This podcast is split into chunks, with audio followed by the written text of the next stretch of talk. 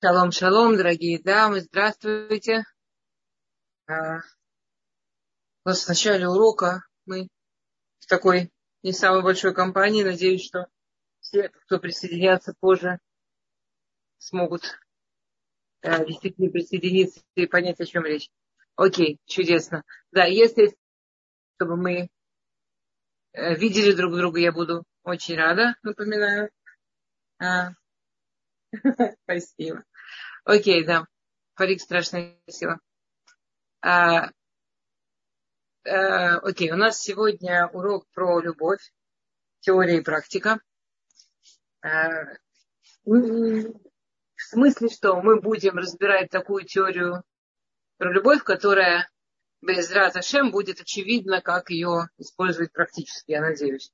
А, как всегда, очень рассчитываю на ваши вопросы, очень рассчитываю идеи, замечания, неважно, все что угодно. А, мы в основном отвечаем в конце урока, но я очень-очень рада, если есть э, вопросы в течение, мне помогает а, знать, насколько я понятна, насколько мы с вами вообще вместе идем и так далее. Так что всегда рада любому вашему участию. Мы же не просто так все-таки онлайн. Знаете, да, очень интересно, что на уроке одно количество людей, в конце недели я обычно перед уроком смотрю сколько, и смотрят там в десятки раз э, больше.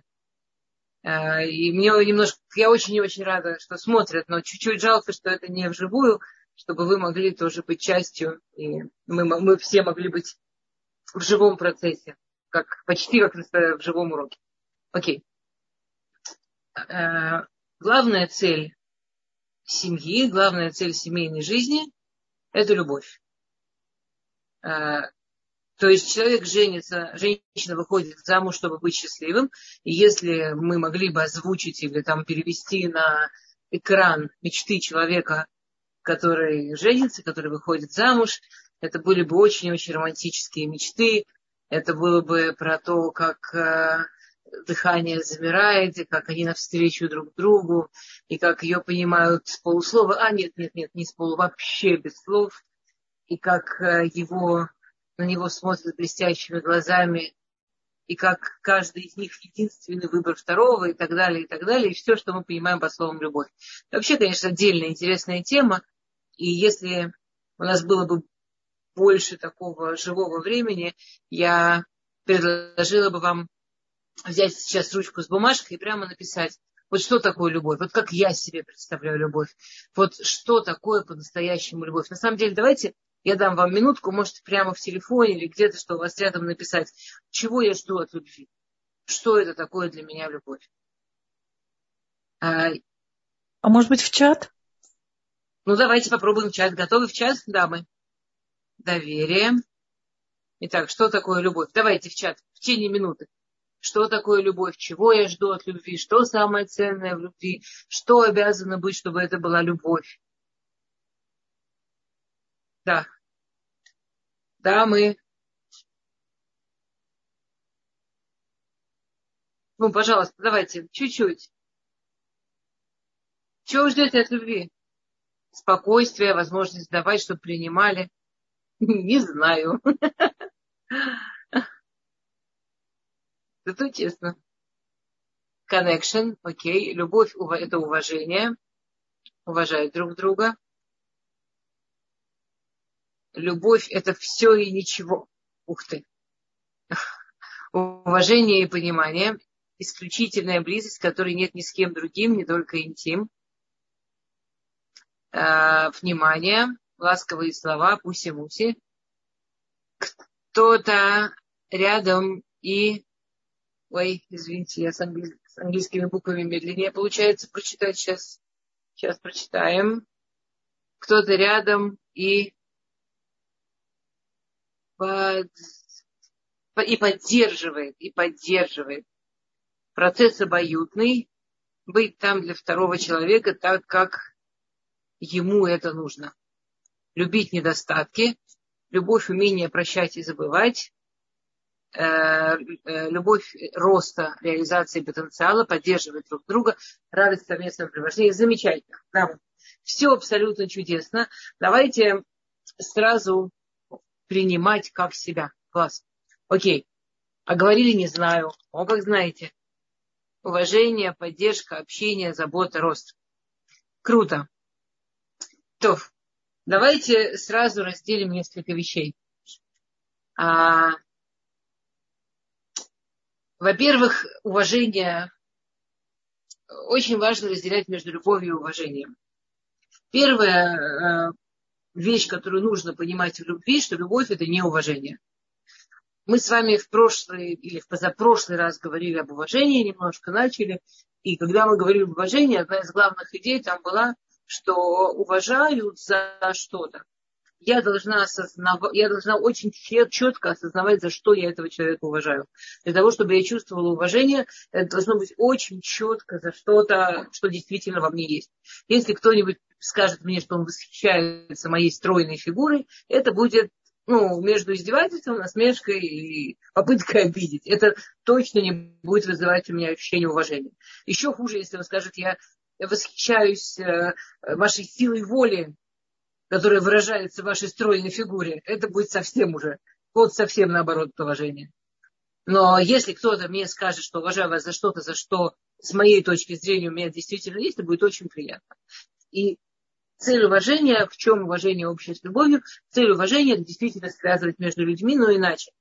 Уважение, оно связывает по рамбам, уважение связывает между людьми, как такие каналы. Вот скажем, если вы представите людей, Тора сравнивает людей со звездами. Если вы представите людей как звезды, и каждая звезда светит отдельно, каждая пускает свой свет. И свет одной звезды – это умение чинить канализацию, очень важный свет. И свет другой звезды – это умение лечить людей, очень важный свет. И свет третий – это умение учить, а свет четвертый – это умение готовить. И все, много, миллионы, миллиарды, да, сколько там у нас миллиардов, 7 миллиардов, сколько у нас, миллиарды звезд, которые у каждой свой свет. И при этом каждая отдельная звезда. И вот уважение – это те каналы, те дороги, которые между этими звездами объединяют. Если этот врач потрясающий, но я его не уважаю, я ему не доверяю, я ему не верю, он меня не вылечит. Его лечение на меня мистически не подействует. То есть, если этот учитель, может, он гениальный учитель, но я ему не доверяю, не верю я ему, я ничему его не научу. А, знаете, вот в психологической работе классически принято, что нужно сначала 10 встреч, чтобы построить доверие. Потому что не можешь ничего сделать с человеком, которому у тебя нет доверия. Просто, ну, никак. И ты можешь быть любой квалификации человеком, но по, я, не, не в смысле, что именно здесь, значит, не работает, ну, скажем так, в среднем. И ты можешь потрясающий, или, не знаю, гений быть. И, и если человек тебе пришел, он тебя не знает, он тебе не доверяет, ну, не сработает, и все тут. То есть уважение – это строительство вот этих вот каналов между нами, между людьми, которые позволяют, чтобы проходило. Я, как жена, могу, пока не, не оценю, что есть в моем муже достойного уважения, в моей жизни этого нет. И сколько такого происходит, что люди снаружи видят потрясающего человека, и жена, которая вообще не а, ну, совершенно не в курсе, за кем она замужем. Я Э, как-то э, была на лекции человека с потрясающим чувством юмора, замечательным чувством юмора. А, и, и он умудрился сделать так, что там огромное количество людей просто э, очень ну, получили удовольствие и очень-очень смеялись. А, и после лекции ко мне подошла его жена и говорит, я слышала за дверью смеялись с моего мужа. Я говорю, да. Она говорит, ну что, умеешь шутить? То есть у них дома, у них дома он, ну, она не воспринимала его как человек с чувством юмора. Значит, она не знала, что он это был это потрясающий профессиональный человек, умеющий смешить. Дома жена даже не знала, что чувство юмора. И это люди, которые это много-много лет, это совершенно нормально. То, что ты не рассмотрела, не уважаешь, ты не можешь этим пользоваться. Это уважение. Я очень-очень коротко, если есть вопросы, скажите. Э, просто мы уже говорили про уважение, поэтому я так коротенько. Любовь, э, есть несколько определений. Любовь, если мы говорим о любви рядом с уважением, о любви относительно уважения, любовь – это выбор. То есть сам я не могу выбрать уважать, пока я не нашла за что уважать. Я могу выбрать найти за что уважать. И тогда у меня получится уважать. Но уважать у меня получится когда я найду, что в этом человеке меня действительно восхищает. Любовь – это чистый выбор. То есть я могу выбрать. А, вы прекрасные вещи пишете. Там я вижу, что вы пишете, мы еще к этому всем вернемся. Я могу выбрать, прожить жизнь в любви, с любовью, а, любящий, любимый. Скажем, любимый это чуть-чуть, ну, скажем, тут есть немножечко маленький шанс. Хотя с точки зрения Торы, это, конечно, очень близко. Сейчас я скажу. То есть я могу выбрать прожить жизнь в любви, любя. И тогда моя жизнь будет полна любви, и уже кого любить абсолютно вторично, совершенно вторично. И я могу выбрать прожить жизнь не в любви, и, и все, я живу уже вне, вне любви. До такой степени, что Равенгур говорит, что любовь создает территорию любви, попадающий в территорию любви оказывается в любви. То есть, в принципе, невозможно, чтобы если, если я выбираю прожить жизнь в любви и любя, это не встретит ответа. То есть, в принципе, если я действительно выбираю любить, и мы с вами, давайте, пожалуйста, вспомним урок про отличие между любить и заниматься самопожертвованием, да, про отличие любить и становиться там, несчастным и всего себя распускать на нитки и так далее. А вот любить, ну мы сегодня поговорим побольше, то любовь, она не может оставить второго вне территории любви. Второго, третьего, потому что еще и дети в эту территорию попадут. В эту территорию там кто угодно может попасть. Я вам скажу, я уверена, что все вы такое чувствовали не только у себя дома, а вот просто вы приходите к кому-то домой, и там как будто бы атмосфера такая сладенькая. Ну, атмосфера такая как, знаете, ну вот бывает, что приходишь э, домой, что у них только что там детский день рождения закончился, все убрали, а в воздухе осталось. И ты не знаешь, что, но в воздухе есть вот этот вот праздник летает. Вот бывает, что входишь в дом, а там любой в воздухе летает. А там вот это вот мой Раф говорил, э, самая главная работа женщины, чтобы воздух в доме был сладок, ей сладок. Чтобы воздух в доме был ей сладок. А второе, это одна, мы, мы сейчас скажем про, не, про несколько классификаций любви. Я надеюсь, что в конце это все будет становиться практичнее и практичнее. Если нет, то не забывайте мне писать. Вторая классификация любви. Я пока сейчас на несколько минут перестану обращаться к вашим, а, к тому, что вы написали, а потом мы еще раз на них посмотрим. А, это следующее. А, кто читал Равсим Кугольна, это из Равсим Кугольна, но это очень важная классификация, и без нее очень многого непонятно. Что человек проходит в жизни три основные эпохи. Эпоха родителей, эпоха общества и эпоха семья. А, ну, моя семья, моя пара, и эпоха моей пары, давайте так. Э, родители, конечно, тоже семья. Все, во всех трех а, эпохах как бы человек взаимодействует с людьми и воспринимает любовь. В самой первой эпохе, в которую человек рождается, в которую человек приходит, и которая является для любого человека, собственно, формулировкой абсолютно всего, что происходит, а, мы все наши формулировки несем из детства, это очевидно. Да, мы теперь мы можем с этим работать, мы можем с этим разбираться. Только там, где мы это осознаем. То есть, что такое мужчина, что такое женщина, какая а, работа и обязанности у мужчины, какая работа и обязанности у женщины, а, а какого цвета небо, что значит дом, э, какие обязанности у любого человека, что такое честность, что такое порядочность и так далее, и так далее. Мы это все несем из детства, мы это все несем из семьи. И вот мы входим, рождаясь в некую семью, и с огромной вероятностью мы оказываемся в ситуации, где любовь равняется «меня любят». То есть любовь – это, что есть два взрослых, больших, сильных, ответственных человека, главное занятие которых – любить меня. Что от меня требуется? Быть.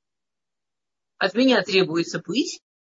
Иногда от меня требуется для усиления любви максимально плохо себя вести, чтобы они не забывали, как сильно они меня любят. Да, представьте себе ситуацию. Мама идет с ребенком за ручки по улице, и вдруг она встречает подругу, и она останавливается несколько минут поговорить с подругой. Ее рука немножко ослабевает, и малыш вынимает ручку из руки мамы и начинает бежать на дорогу под идущие машины. И мама это видит и несется за малышом. И если вы посмотрите в лицо маме, вы увидите лицо очень обеспокоенного, очень взволнованного человека, э, который боится, сердится, растерян, э, сосредоточен, который испытывает кучу очень сильных, тяжелых эмоций. Если вы в этот момент посмотрите в лицо малышу, вы увидите совершенно счастливую мордаху. Ну, может, кроме счастья, там только там, чувство заинтересованности, что там под машинами, и победы. О, как я мама. Ничего, отвлеклась. Она мне тут отвлекаться будет. Сейчас мы его все вспомним, кто тут главный, кого мы любим больше, ребенка или подругу.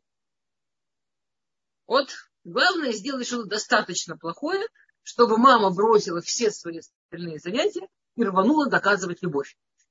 И мама не понимает, неужели ему нравится, я же на него сержусь, я же его хватаю, я же от себя не отпускаю. Ну, конечно, нравится. Это такое замечательное доказательство любви. Вот только что с подружкой общался, теперь же про подружку забыла. Вот только что там по телефону что-то делала, а вот он сунул что-то там, э, зажег какой-нибудь небольшой пастерок посреди салона. Вот уже замечательно, уже по телефону не говорит, уже совершенно занята правильным человеком и правильной любовью, а не какими-то там глупостями. А, вот это ощущение, если вы способны его вспомнить не как мама, а как ребенок. То есть, еще раз, формулировка любви, с которой мы растем изначально. Наша всех базисная формулировка любви заключается в том, что нас любят по факту того, что мы есть. Чем хуже мы себя ведем, тем больше нас любят. Тот, кто тут взрослый, ответственный, в принципе, любить меня, это и есть его занятие. И для того, чтобы добиться доказательств любви, просто надо стать побольше, ну, похуже, побольше хулиганистым или побольше там охламонистым. Все. Это все, что от тебя требуется. Или ничего, или быть похуже. Э, э, как э, бабушки говорили, да, э, съешь, э, по, по, по, порадуй меня, поешь побольше. Или как мамы говорили, порадуй меня, не ешь. Это не важно, все равно твоя еда – это ее радость. Так, давайте мысли закончу, потом посмотрю, что вы писали. Ребенок вырастает и выходит на улицу оказывается в обществе. Первая же песочница, в принципе, должна научить ребенка, что рай э, вот этого родительского дома, где тебя любят просто потому, что есть, он закончится. Ты не можешь взять чужую лопатку, тебя эта лопатка треснет по лбу, если ты за лопатку не предоставишь машинку. Ты не можешь забрать себе все, э, у тебя еще и твое заберут. Если ты будешь вести себя плохо, тебя еще и накажут. Там, в детском саду. Тебя не любят просто потому, что ты пришел. Ты должен еще и там красиво себя вести. Э, ты приходишь в Маколе, ты приходишь в продуктовый. Хозяин Маколета, это, это, это, это вот ты идешь, и там целый вот такой дом забитый вкусной едой. Наверное, хозяин этого магазина очень сильно меня любит. Он так сильно меня любит, что он туда привел все, что я люблю, чтобы меня порадовать. Нет, дорогой. Если этот хозяин не твой папа, то ты находишься в период общества, и в периоде общества есть партнерские отношения. Любовь в периоде общества – это партнерские отношения. База понятия любви в, в период общества – это что мы партнеры. Хозяин очень любит себя, поэтому он хочет твои деньги, за это он готов подумать, что любишь ты, и принести те продукты, которые ты любишь, ради того, чтобы ты отдал ему деньги, которые любит он. Ничего не просто так. Хуже ведешь себя, тебя наказывают. Ничего не просто так. И, ребенок это очень быстро понимает. Ребенок, подросток, взрослый.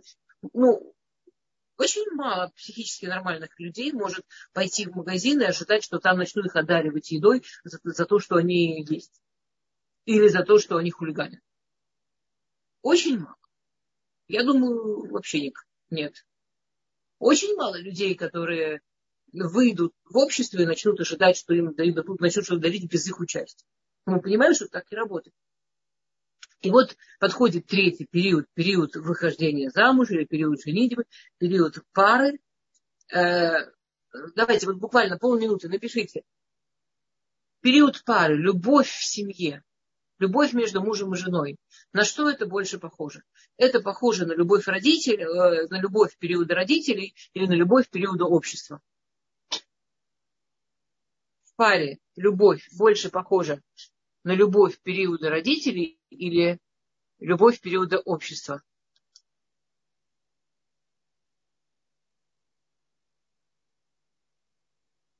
Так, есть оба мнения, родители общества. Голосуем. Ну, давайте еще хотя бы два-три мнения.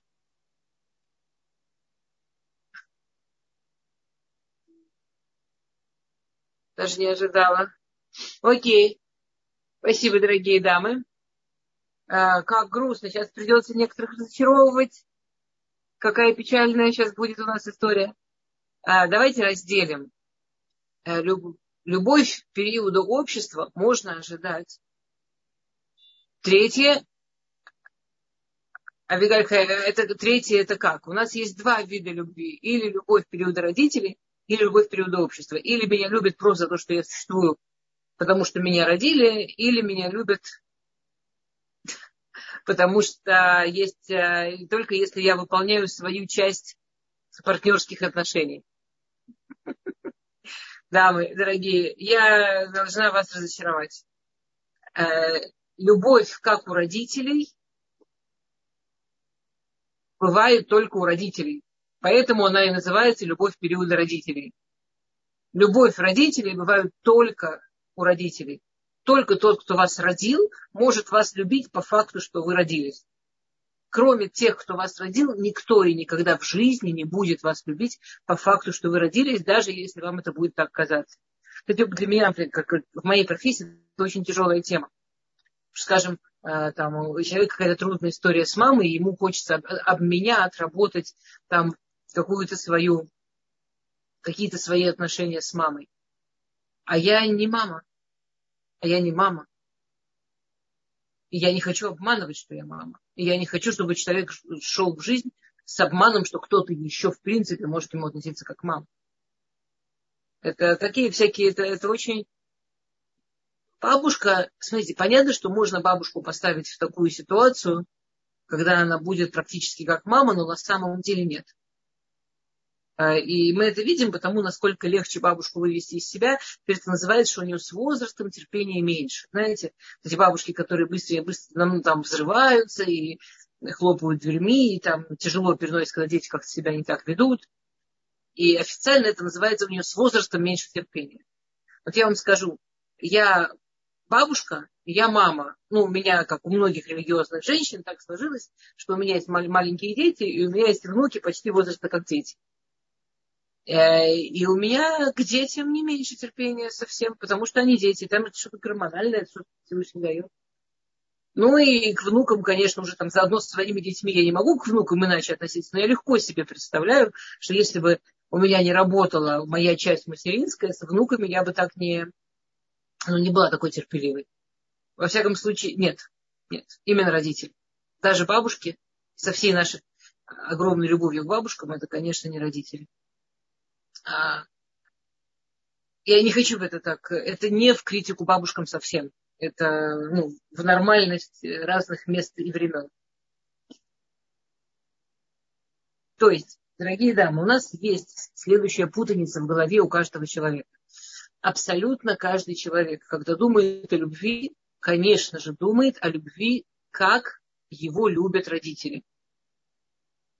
Конечно, думает о любви, как его любят родители по отношению к себе. Абсолютно никто не способен любить другого человека по принципу родителей, если это не родители. То есть, выходя замуж, подсознательно каждая из нас ждала, что муж ее будет любить, как, помните, как говорил Карлсон, будет мне родной матерью, дай мне колючий шарф и пять. Вот абсолютно каждая, выходя замуж, э, я, я слышала какого-то раба, что у него ощущение, что люди, когда женятся, они заболевают э, дебилизмом, потому что они вдруг превращаются опять в маленьких детей, и как будто бы все, что они выучили, выйдя из дома, вот как вы написали, ты мне, я тебе, Маколит, как в магазине, да, вот это вот сотрудничество у них из головы выветривается, и ты смотришь вот на этих молодых жен, женившихся, друг на друга смотрят, она вдруг начинает э, в каких-то вещах капризничать, и прямо себя очень по-детски, не очень красиво вести, а в глазах вот это вот ожидание точно, как у того малыша, который бежит на дорогу. Сейчас, чем хуже себя веду, тем больше доказательств любви получу.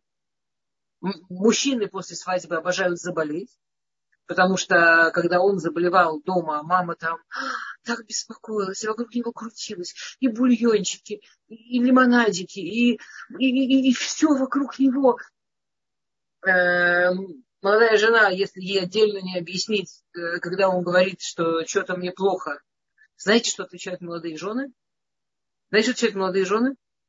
Вообще, на самом деле, у некоторых молодых жен есть совершенно ужасающий ответ, который показывает вообще всю меру их жестокости и необразованности в семейной психологии. Они говорят что-нибудь типа таблетки там, возьми таблетку. Ну, или если ей хочется быть подобрее, хочешь таблетку дам. И это ужасно оскорбительный ответ, потому что весь смысл того, чтобы заболел, э, заболеть, был в том, что вокруг него мамочка начнет летать, потому что абсолютно каждый, женясь и выходя замуж, ждет, что сейчас его начнут любить как мама, при этом сам он сто процентов входит, продолжает нормальные общественные отношения. Семейная любовь, дамы, это, конечно, общественные отношения.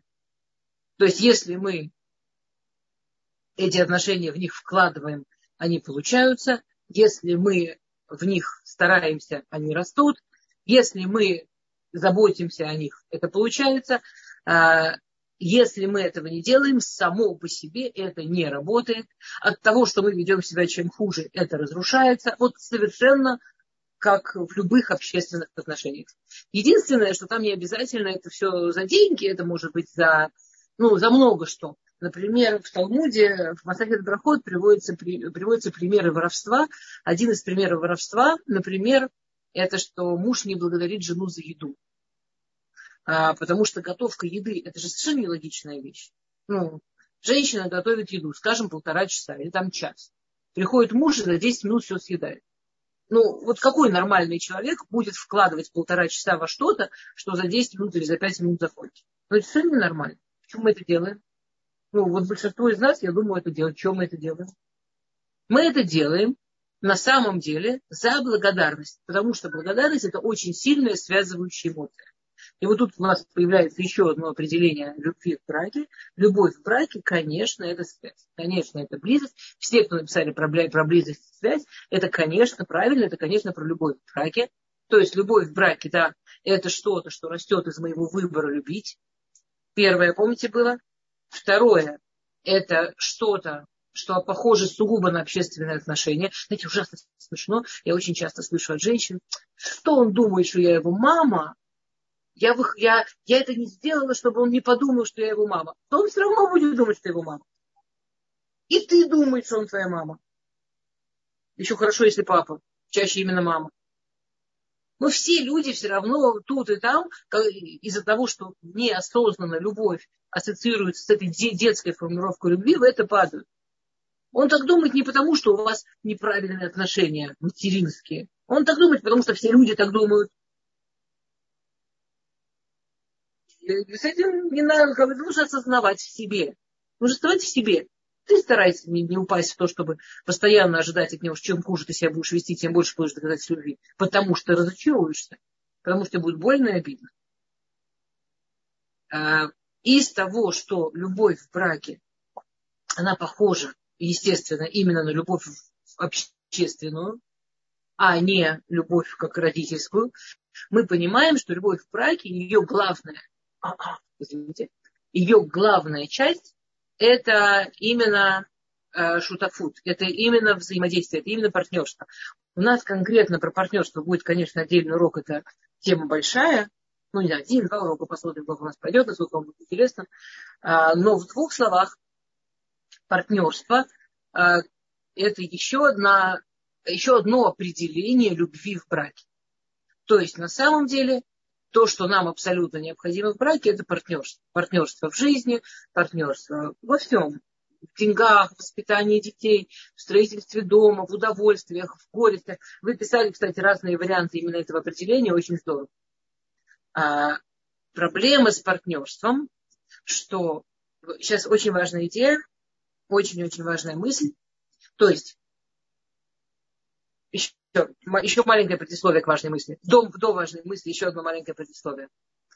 А, у, у нас в браке есть разные периоды у любви, да, любовь, она живой организм, она растет, развивается, изменяется.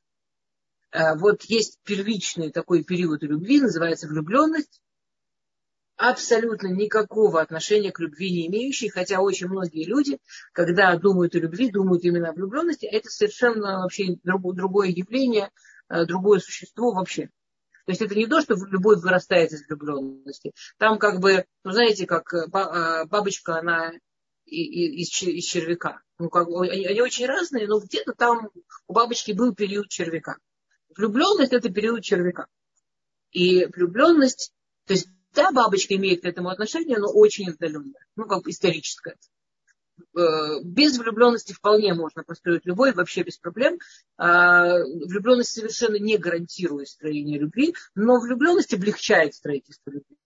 То есть, если у пары был период влюбленности, им легче строить любовь. Если не было, немножко сложнее, но совершенно не, влюбленность, у нее другая формула, другие гормоны работают, у нее другая, вот если там рисовать, она такая резкая, такая высокая, вот если мощность чувства, такой, да, а любовь, она намного ниже, она намного сильнее, намного больше, намного длительнее, намного глубже, совершенно другое чувство. Все, кто испытывали влюбленность и любовь, точно понимают, о чем я говорю. Два абсолютно разных чувства, там работают разные гормоны, мы же сегодня такие умные, у нас все исследовано, да, а, очень все, э, очень-очень все по-разному. И вот к, к, к чему это предисловие? Влюбленность и мужчины, и женщины, благодаря там, тем гормонам, которые там участвуют, они более половые такие гормоны, а, более такие, ну, первичные, более животные, э, могут совершенно одинаково испытывать замечательно, сильно, мощно, вообще без проблем проблема, что любовь это как раз любовь, вот она частично, не сто процентов, но, но частью она строится на том самом шутафуте, на том самом партнерстве. А, а партнер, любые способности, которые особенные, которые есть в браке, Всевышний и вообще есть семье, есть в людях, Всевышний не дает такие же способности мужчине и женщине. А, то есть, представьте себе картинку, что вы собираетесь э, на пляж, и вы собираете сумки. И, и скажем, вы увидели, что у вас набралось две большие сумки. Сто процентов вы не брали double. То есть вы не взяли два купальника, чтобы в каждой сумке было по купальнику, два полотенца, чтобы в каждой сумке по полотенцу, два арбуза, чтобы в каждой сумке по арбузу. У вас в одной сумке купальник, полотенце, арбуз, а в другой сумке, там, а, не знаю, что там еще берете на пляж, ну, там, бутерброды, э, совочек и надувной матрас, например. То есть понятно, что собирая эти сумки, у вас будут разные вещи в разных сумках. Точно так же Всевышний собирает пару, что когда Всевышний нас собирает, то в мужчину и в женщину Всевышний кладет разные способности. То, что положено в одного, не положено в другого. Или то, что у одного прям талант, у другого или нет совсем, или очень-очень мало. Есть э, личные вещи, что ну вот у меня это есть лично, у мужа нет лично, или у мужа есть лично, у меня нет лично. А есть вещи, связанные с гендером. Вот поскольку я женщина, у меня это есть, как у всех женщин, поскольку он мужчина, у него с этим намного хуже, как у всех мужчин. Так вот, все, что касается партнерства, все, что касается шутафута, у женщин априори Божий дар. То есть быть женщиной, в частности, это иметь талант быть шутафа, быть э, партнером. Быть мужчиной, в частности, не иметь таланта быть партнером. А, можете даже посмотреть в общей жизни, скажем, на работе. Женщинам очень удобно в коллективе. Большинство женщин испытывают удовольствие от работы в коллективе. Это одинокой работы женщине сложно, неуютно, и даже бывает, что нужна какая-то помощь. Мужчине очень на работе мешают всего два вида людей. Во-первых, ему жутко мешают начальники, идиоты, вообще не понимают, что делать, только он понимает. И подчиненные, которые вообще никогда не понимают, что он не хочет, всем самому легче сделать самому. Мужчине самому всегда намного-намного легче, проще. Ну, там, кроме ситуации, что им восхищаются, и, и он вызывает там э, большое уважение окружающих, ради уважения мужчины не на то способен. То есть мужчина по своей природе не партнер. По природе. Это не значит, что он не может. Но, в отличие от женщины, для которой это естественный в кайф, для мужчины это что-то, что делать надо, но ему приходится в это вкладывать усилия неестественно. То есть если люди не будут стараться, то женщина все равно будет партнером, а мужчина нет. Нет. Соответственно, вот мы находимся вместе в семье. И вместе в семье а, женщина вышла замуж каким-то образом за ночь. Она уже чувствует его частью своей жизни. Она уже там беспокоится, как он, что он. И ей кажется, что это потому, что она такая хорошая, а не потому, что это просто ее естественное э, проявление потому что она женщина. Ей кажется, что все, что происходит у них в доме, это само собой, что это они оба одинаково за это волнуются и переживают. И это все не так вообще. Вообще. Совсем не так. У мужчины нет дара вот этого вместе. Он не воспринимает дом как часть себя. Он не воспринимает дом как что-то, что для него. Для мужчины совершенно необходима благодарность жены за все, что он дома сделает. Вы помните, мы говорили благодарность мужа жене за вкусную еду, что если он не благодарил, то с точки зрения Масекет Брахот, это как воровство, потому что она это делала подсознательно считая, что его благодарность, или что оценят ее труд, или что ей восхитятся, или что увидят, что она так старалась, заценят, что она так старалась, это и есть та плата, которую за это надо платить. Да, в семье платят не деньгами, в семье платят эмоциями, в семье платят чувствами, в семье платят выражением чувств. Мужчина, который хочет благодарности за все, что он сделал. И что отвечает жена? Если бы у нас было еще время, я бы вам сказала, вот скажите, пожалуйста, ну почему женщины, вот почему женщины не, э, для женщин сложно благодарить, мы у нас целый урок вами был про благодарность. Вот почему женщинам целый урок нужно благодарность. Самые благодарные женщины. Ну, ведь у нас тоже талант благодарности. Ну, нам же не трудно поблагодарить всех на свете. Мы благодарим подругу, маму, мы благодарим сестру, мы благодарим знакомых и незнакомых, благодарим соседей за все. В чем сложность благодарить мужа, то, что он что-то сделал дома? И по-честному, большинство из вас, ну вот, ну он сделал, значит, надо, а как еще служить? Ну вот он сделал. Ну вот он, не знаю, что он там сделал. Починил, что надо было починить. Винтил уже лампочку. Вот она его просила, просила, он уже винтил эту лампочку. Он уже поправил эту полочку. Почему она не благодарит? Ну он же сделал большинство женщин говорят, за что благодарить? Это такой же его дом, как мой. Это такая же его лампочка. Ему не будет темно. За что благодарить?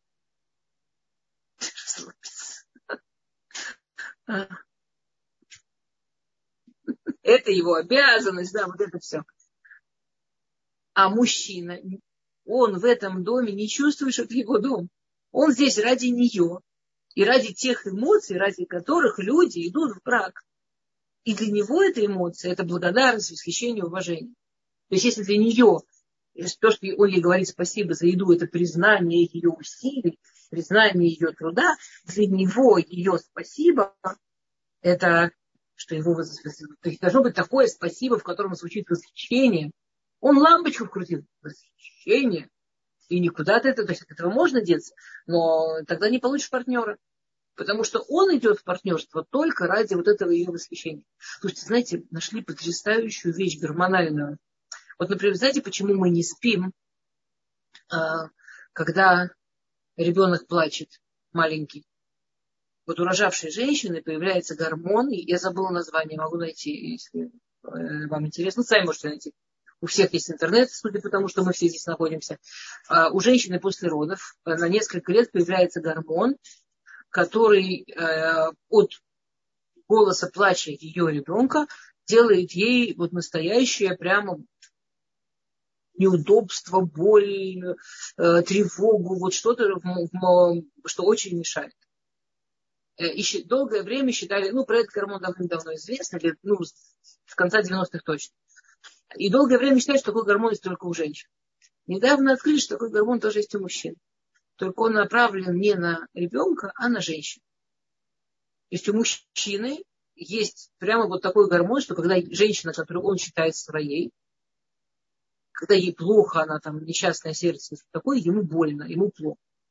Так же, как в принципе я могу себя настроить, что мне пополам, я спать хочу, и атрофировать в себе вот это вот чувство к ребенку, если женщина пользуется тем, что ему неприятно, плохо, тяжело от ее э, недовольства слишком часто, он тоже может сделать, что это атрофируется. И вот это последствия, конечно, э, совершенно неприкольные, совершенно неприятные. А мы хотим от мужчин, это очень и очень важно понимать. То есть все, кто, кому кажется, что мужчина сам по себе, он э, не чувствует к ней такую связь, как она чувствует к нему всем, кому кажется, что мужчина сам по себе не чувствует этот, э, этот дом и эту семью такой частью себя, как она чувствует там. Все, кому кажется, что она намного более эмоционально в этом всем участвует, чем он, вам не кажется. Вы правы. Я понимаю, что это неприятно, нужно запомнить и прекратить разочаровываться. И хватит этого от них ждать. Они по-другому построены. Там это все воспитывается, там все делается, там это все производится. Но для них это результат работы. То есть мы везунчики женщины. Мы это с неба подарочком покупаем, а им над этим пахать приходится. Давайте немножко уважать. Они же не, не бегут, во всяком случае, не все бегут. Они же пытаются в этом оставаться, они пытаются с этим работать. Это должно вызывать уважение. Я сейчас вот на самом деле, ну вот честно, вот сидят на концерте два человека, один просто врожденный у него идеальный слух, а второй трудится над собой, развивает себя, чтобы музыку понимать. Ну, по-честному, уважать надо того, кто трудится. Мы с вами все вот эти с врожденным талантом. А с другой стороны, у нас нет такого, что нам прям вот тут, вот, если он чем-то недоволен. Заслужил. А у них есть. Да, ладно, давайте э, вопросы. Сколько терпения надо. Да, там ручка поднятая есть. Мирим, хотите, Али? А, Али Алла, да, Алла может говорить. Алла, пожалуйста.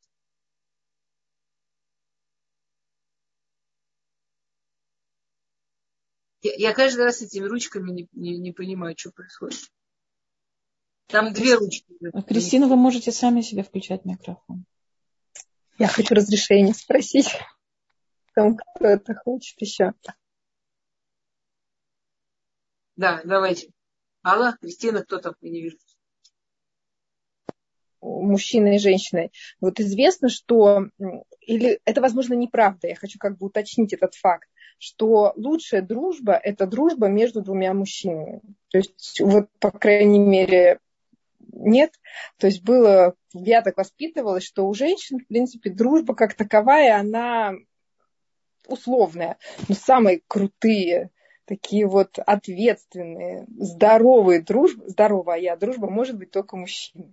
Это вот первая такая легенда, или я не знаю, чем это вызвано, такой вот эмоция. А факт такой, который неправильно, наверное, утверждать в мире. А второе, я а вот э, наши працы... Я не сомневаюсь, что есть женщины с прекрасной дружбой.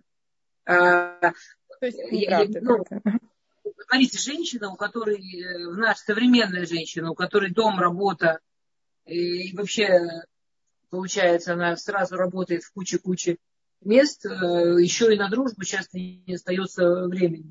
У меня есть подруга, с которой мы пытаемся выйти попить чашечку кофе. Я вам не буду рассказывать, сколько мы уже пытаемся выйти попить чашечку кофе. Не потому, что мы плохие подруги, не потому, что мы не хотим встречаться, а потому что еще же расписание как-то совпать должно. Людей, которые работают, у которых семьи, дети большие, дети маленькие, внуки и и так далее. Это, ну, женщины более озабоченные, может быть, я не знаю, но в принципе нет. То, что, то, что да, вы знаете что? А, вот если помните, мы говорили немножко вот на эту тему по поводу отцовства и материнства, которое ожидается в семье, хотя ну, там на самом деле его там нет. Вот э, у женщины есть свои сильные места, сильное место мужчины. Скажем, там женщина, она выходит замуж, она ждет, чтобы он был ей э, таким взрослым, ответственным, чтобы он брал за нее ответственность. А он, как мужчина, ее тоже, скорее всего, он привык, что он должен брать ответственность. И там потом она это может чувствовать как насилие или как, на, как что-то, даже что ее там э, душит. Очень-очень-очень нужно проверять.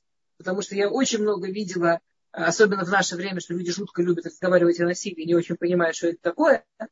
Э, человек, который сталкивался с насилием, конечно, не перепутает. Но я столько видела женщин, которые путают э, ответственность, которую муж за нее берет, причем она же ее на него провоцирует, потому что она от него что ждет, что он будет ей родным папочкой. Как э, я взрослый человек, что за насилие, что он мне командует. Это да, это интересно прослеживать. Еще один, если есть возможность. А, а вот про отцы наши. У них вообще известно, есть ли информация в источниках, они свои отношения строили с точки такой вот любви как бы, без влюбленности, или между хоть какими-то вот парами была, проскальзывала влюбленность? Или нет такой информации? Мы ничего не имеем против влюбленности. Тора ничего против влюбленности не имеет. Просто нужно понимать, что цель это любовь. Ну, а, э, поэтому Тора нигде не клинится на влюбленность. Ну, это не, как сказать, это не очень интересно. Э, наши праотцы, у нас есть, э, Тора очень подробно описывает, у каждой из них была своя модель любви. Например, самая-самая крутая любовь была между э, Ицхаком и Ривкой прямо в Торе написано, что там была вот прямо Всевышнего, что вот это вот прям была максимальная настоящая любовь. Она началась с того, что он у нее вызвал огромное восхищение, то есть уважение на грани восхищения, тут совсем там описывает, что она первый раз увидела, и для нее это была такая картина, что она с верблюда упала, она прям вот ну, что-то с ног сшибающее. И, и она к нему очень относилась с огромным уважением, что в системном виде вызвало у него к ней вот прямо максимальную любовь, которая может быть между мужчиной и женщиной. Э, это, ну, скажем, вот если уж прям про любовь, любовь в Торе где-то прям словами описывается. А все истории про отцов, они про любовь. Про влюбленность э, как бы можно, можно попытаться выжить, но это как бы, влюбленность это настолько вот такое, ну, начинающая так, э, такая зачаточек, такой зародыш, что это обычно не очень интересно рассматривать. В этом нет ничего плохого, просто оно не очень важно. Спасибо. Да. Кто-то еще, все, ручки никто не поднимает. Идем к вопросам. Идем к вопросам. То, давайте быстренько. Любовь – это принятие. Замечательно. По поводу любовь это принятие. А, любовь, э, э, знаете, есть Раши, вот, э, ладно, знаете, я другое скажу. А есть Ункелюс, перевод Торы на арамейский, такой, который комментирующий. А, он везде любовь заменяет Рахмита, что это сочувствие, прямо очень такое горячее сочувствие что если что для того, чтобы, давайте пару слов про практику, да, что для того, чтобы чувствовать любовь, надо человеку очень сильно сочувствовать. А, например, представьте себе, муж приходит домой, и жена ему говорит, там, он, он видит ее, он такая, он говорит, что с тобой? Ничего. Ну, что с тобой? Я, я так устала, я так устала. И дальше все мужчины делятся на три группы. А, первая группа мужчин по реакции на слова жены «я так устала» э, это реакция умных. Умные реагируют «а я как устал», или там «я тоже так устал». Сегодня, наверное, погода такая, тоже очень устал, такой тяжелый день был. А вторая реакция – это реакция в кавычках злодеев. А, э, это значит, реакция возьми таблетку, или там еще хуже, полежи. Э, типа, слушай, а у тебя жена дебил? Почему у меня жена там доктор? А, то есть доктор на доктор, но о таком волшебном изобретении, что если взять человеческое тело, положить на горизонтальную поверхность и дать ему вырубиться на три часа, усталость как раз как-то пройдет, или там на 8 часов, если ночью. Она этого не знает, и ей подсказываешь. Да, и есть так называемые праведники, третья группа, которые на слова жены «я устала» реагируют. Бедная! Какой кошель, идем, я тебя, идем, идем, я тебя положу, идем, тебя одеялком накроешь. Я, ты можешь спокойно лежать, я тут все сам сделаю. Бедненькая, как же так устала, расскажи скорее. На самом деле, э, первая группа, которая Э, умные, да, и говорят, я сам устал, они просто люди, которые делают э, быстрый счет, они понимают, что тем, что она говорит, она устала, на самом деле она говорит, до сих пор работала я, я устала, я ухожу, теперь работаешь ты, потому что ты не устал. Поэтому они тут же себя защищают и говорят, не-не-не, я уже устал, уже устал, все хорошо, я уже устал, уже на меня ничего сваливать нельзя. А те, кто злодеи, у них есть на самом деле там еще более злодейская версия злодеев, самая злодейская версия злодеев звучит, и что ты уже сегодня делала? Что ты уже... Это вообще, конечно, в глазах женщины страшный грех такое сказать. А вот те, которые праведники, они понимают, что для того, чтобы женщина почувствовала любовь, надо ей посочувствовать, надо заценить, как она страшно устала, послушать, от чего она устала. Проблема, что мужчина, ему кажется, устала, это уже ну, законченное выражение, и теперь надо идти дальше. И что теперь делать? А любая женщина, понимаешь, устала, это просто, э, как, как это по-русски, минут психа. Это открывающая фраза.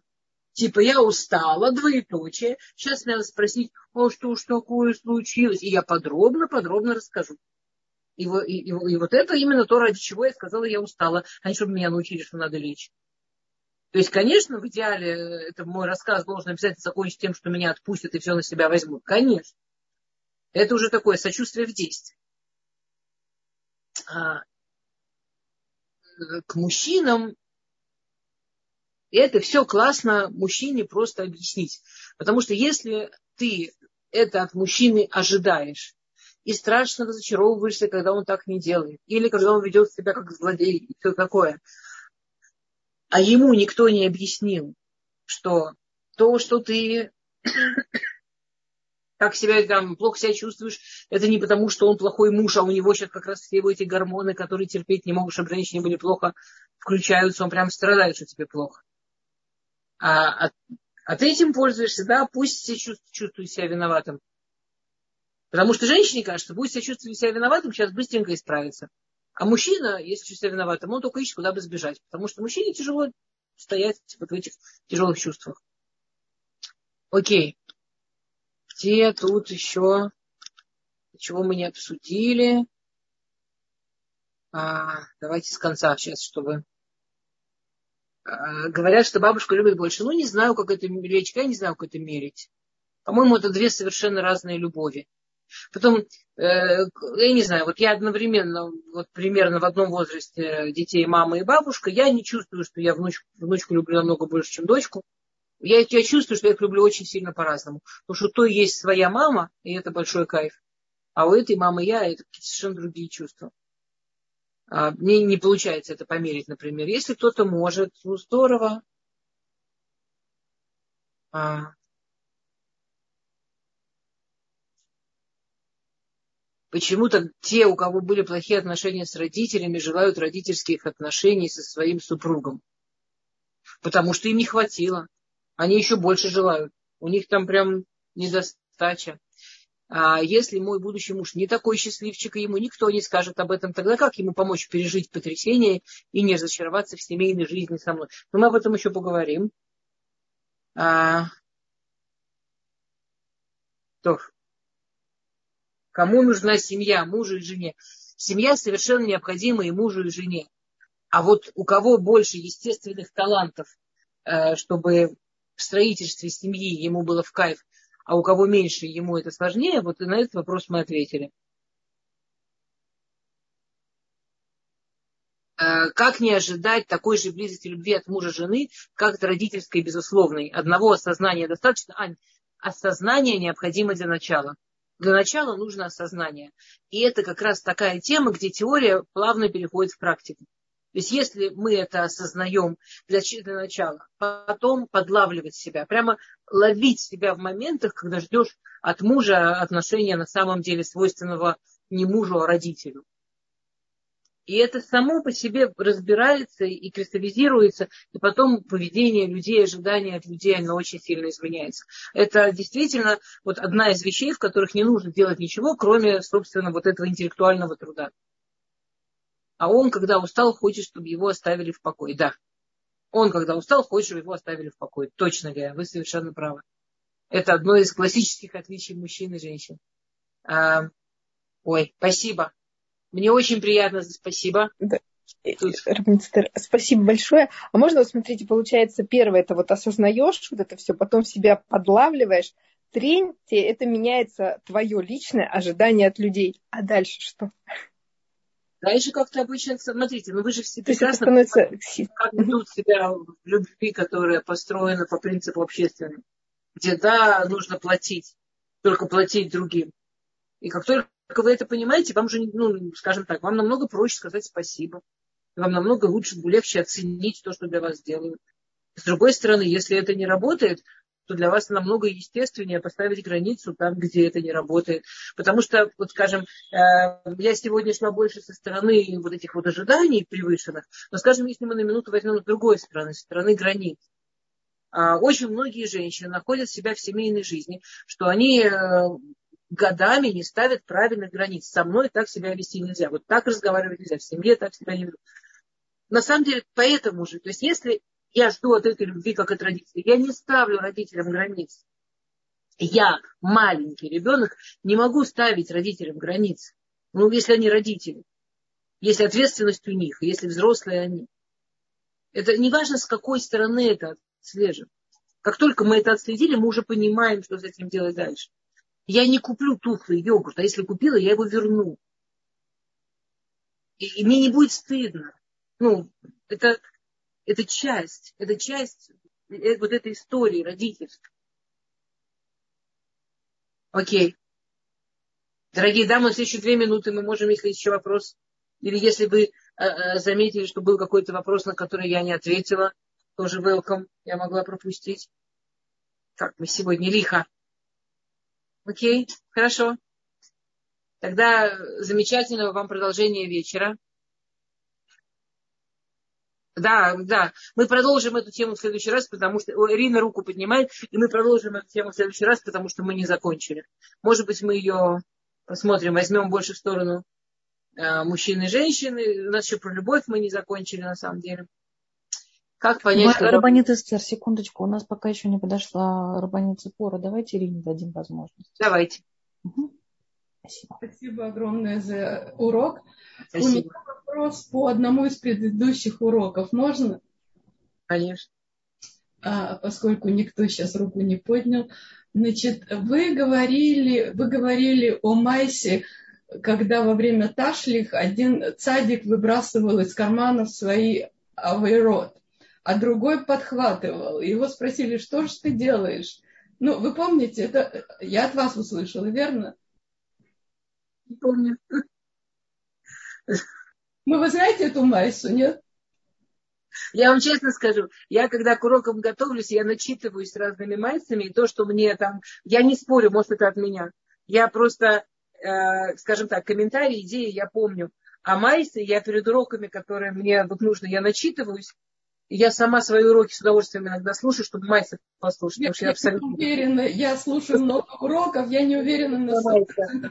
Но мне казалось, что это я на вашем уроке услышала. Ну хорошо, тогда ну, вопрос отвечу. Я бывает, что я не помню Майса, которыми я пользуюсь, потому что я, ну их столько всяких. Я э, часто к урокам там сотню Майсов прочитываю, потом чего-то там одно-два рассказываю, я, конечно, не помню. Ну, может быть, я доскажу, если кто-то не слышал этой Майсы. Замечательно совершенно. Значит, другой человек подхватывал эти все, э, все, что тот выбрасывал. И его спрашивают, что ж ты делаешь? Нужно сегодня ташлик, нужно выбрасывать все авейрот. А он отвечает, а его авейрот – это мои мецвод. Есть какая. И я, я могла, мне нравится. Да, замечательно. Я рассказала это одной своей подруге, которая, кстати говоря, так же, как и вы, член а, Русскоязычного союза писателей Израиля. Да. Ей тоже ужасно понравилось, и она меня стала расспрашивать, кто... Ну, я сказала, что я от вас услышала, она стала э, очень интересуется, кто, чья же это майса, кто это сказал. Я знаю, что это хасидская майса, но вот мне бы хотелось ей... Хотя бы примерно скажите, э, когда был этот урок или о чем был урок, я постараюсь вспомнить, из каких книжек я обустроила и найти. Блинедер. Э, я понимаю, что что-то в районе Рошашана. наверное. Ну, это было не так давно, пару недель назад, может быть. Да? Уверен? Ну, может быть, я не уверена. Я говорю, я не уверена, если что... Вы, если вы найдете урок, в котором это Майса, и мне как, какую-нибудь ссылочку пошлете, то мне, мне будет легко посмотреть материалы, по которым я готовилась. И если это было недавно, то с большой вероятностью я найду. Без раташем.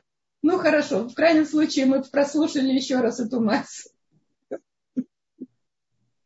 Спасибо. Окей. А, я не помню. Урок на, на прошлом уроке я такого точно не рассказывала. Спасибо. Я спасибо за комплименты. Очень приятно. А, любовь это сопереживание друг другу, уязвимые времена эмоций, а также страсть и ласка. Э, также любите поддерживать своего супруга, не соперничать с супругом, поток комплиментующий сердце. Все это замечательно. У вас тоже любовь. А, как понять, когда влюбленность уже перешла в любовь и не перепутать с тем, что ушла свежесть чувств и ощущений. Слушайте, Рахель, Рахель Рейзел, сделайте одолжение. Пришлите мне этот вопрос в начале следующего урока, если вам не трудно. Мы сейчас уже точно не успеем обсудить, а он очень классный, очень важный, и я думаю, многим это будет э, уместно и важно.